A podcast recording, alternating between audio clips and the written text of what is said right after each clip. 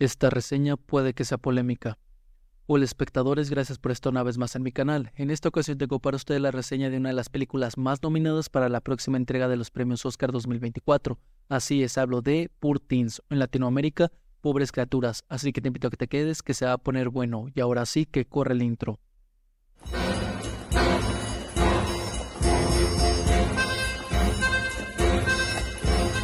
Dirigida por Yorgos Lantimos, protagonizada por Emma Stone, Will Dafoe, Mark Ruffalo y con 2 horas 20 de duración, llegó a las salas de cine Purtins, la cinta que está siendo alabada por críticos y público en general, catalogándola como la mejor película del año y la actual nominada a 11 premios de la Academia, que a pesar de tener todos estos factores a su favor, tengo que confesar que no soy muy partidario de esa opinión, esto ya que la cinta de Pobres Criaturas está bastante lejos de ser una historia original, ya que el concepto general de la película es algo que ya hemos visto en otras producciones. La diferencia está únicamente en la reinterpretación que le da el director a la historia y la visión a dónde la quería llevar, lo cual para nada es malo, sin embargo, está lejos de ser original como se ha mencionado, porque el fuerte de esta película no está precisamente en la historia, ya que de cierta manera es bastante genérica y esta película lo sabe perfectamente, por lo cual tuvo que buscar un método de apoyo que le ayudara a enaltecerla y esto es todo el diseño de producción, el cual arropa a la perfección todas las escenas, empujando a la película a que visualmente sea bastante bella, dándole un toque fantasioso que provoca que la historia parezca ser mucho más original de lo que en realidad lo es, porque el factor visual provoca que nuestra mente crea que estamos frente a algo único, ya que es un diseño que normalmente no solemos ver en producciones con regularidad y no tenemos muchas referencias con qué asociar la primera vista, cosa que sí pasa con un cine más comercial, en el cual hasta una palabra u oración provoca que sepamos inmediatamente en dónde lo hemos visto escuchado antes y lo asociamos de manera mucho más rápida. Y esto pasa porque el entorno en el que se desarrolla es bastante cotidiano, cosa que no tiene esta película, y por eso se, se siente como algo bastante fresco, factor que en lo visual lo es, mas no en la historia.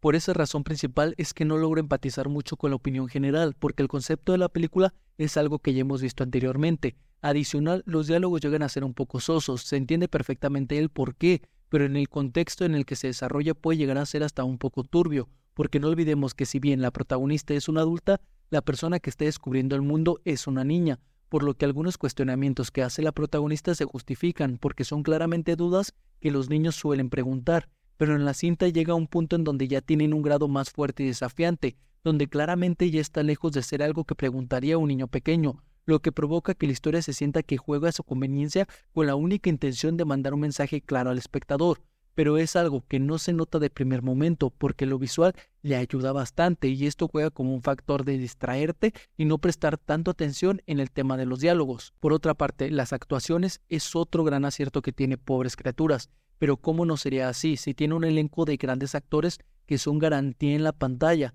La verdad es que todo lo hacen espectacular no hay nada malo que decir de los protagonistas ni de los secundarios. Todos tienen sus momentos para demostrar sus capacidades actorales y seguir reafirmando por qué son grandes estrellas del cine, haciendo más disfrutable la película, porque llega un momento en donde se siente bastante larga y repetitiva, en donde solo vemos escena sexual tras escena sexual que se sienten más como un relleno a la historia que como una aportación significante, porque queda claro desde la primera cuál es el objetivo de este tipo de escenas. Pero gracias a las grandes actuaciones de todos, se logra tolerar un poco más el tiempo de duración de la película, que estoy seguro que se pudo haber reducido a una hora con 40 minutos.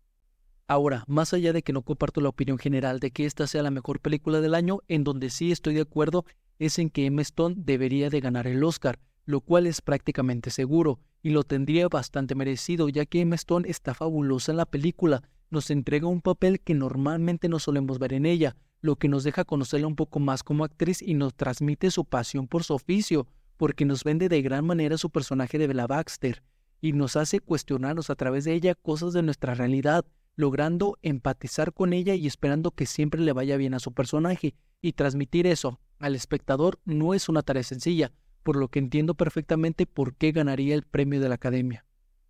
Por otra parte, más allá de su historia genérica, su gran diseño de producción o actuaciones dignas de una nominación, esta película tiene un gran problema, el cual es que aunque esté siendo elogiada en la actualidad, es una cinta que por más que te guste no elegirías para ver nuevamente en un tiempo corto, ya que es bastante conceptual y con un tiempo de duración bastante considerable. Y no es algo que me esté inventando, le he preguntado a las personas que se supone les encantó la película si la volverían a ver y la mayoría de ellos me responden que no o tal vez no muy pronto, lo cual me lleva a, si es tan buena y se supone que te encantó, ¿por qué no la volverías a ver? Pero ese es el problema de las películas como Pobres Criaturas, cintas que sorprenden en su momento pero que no serán tan memorables como otras que llegas a ver con mayor regularidad como Titanic, La La Land, Oppenheimer, incluso El Padrino.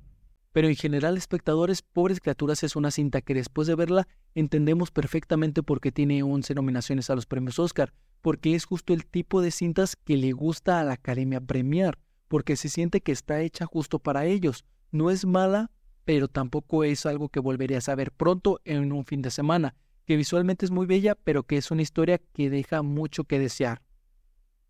Y ahora sí, llegó el momento de la verdad. Mi calificación final para la 11 veces nominada al premio de la Academia de Pobres Criaturas es de un 5. Y en general, espectadores, es una película que sí les recomendaría ver porque seguro es de esas producciones que solamente verán una vez en su vida, porque no es una película bastante comercial como para ver cada fin de semana, pero que sí aporta al séptimo arte, ya que visualmente es bellísima tanto en la fotografía como en los vestuarios, maquillaje, producción. La verdad es que en eso la película se llevó un 10. Así que se las recomiendo y también para que entren un poquito más en contexto y puedan entender si Emma Stone gana el Oscar en la próxima entrega de los premios Oscars. Así que, espectadores, sí les recomiendo que la vayan a ver, y todavía está en cartelera. Y ahora sí, hasta aquí mi reseña del episodio del día de hoy. Como siempre, muchísimas gracias por llegar hasta el final. Espero que les haya gustado, los invito a suscribirse, darle like y activar la campanita y por supuesto a comentar. Ustedes pongan en los comentarios si les gustó bastante la película, si no les gustó, si consideran que Emma Stone debería de ganar el Oscar o no. Promesa que siempre leo los comentarios y ahora sí, yo soy Oscar Chávez y nos escuchamos pronto.